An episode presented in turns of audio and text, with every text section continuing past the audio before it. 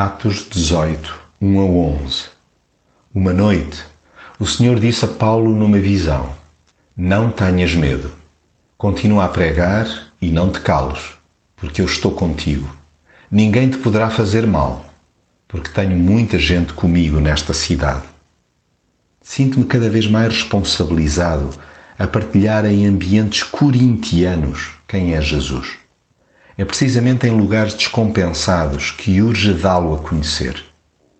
Preciso estar atento aos locais-chave para a propagação da fé, bem como aos recursos humanos que Deus coloca ao meu redor. Há tantos homens e mulheres que Deus capacita e usa para penetrar em cidades que lhe são avessas.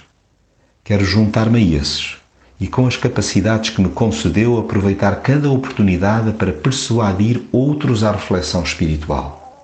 Ainda que lamentando o fechamento agressivo que muitos possam revelar, tentarei deslocar-me para junto dos que estejam ávidos de Deus.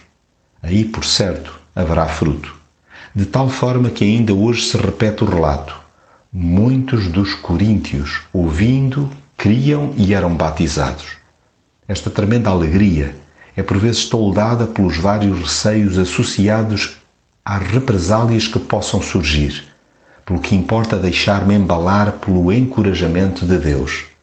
Fala e não te cales, porque eu estou contigo.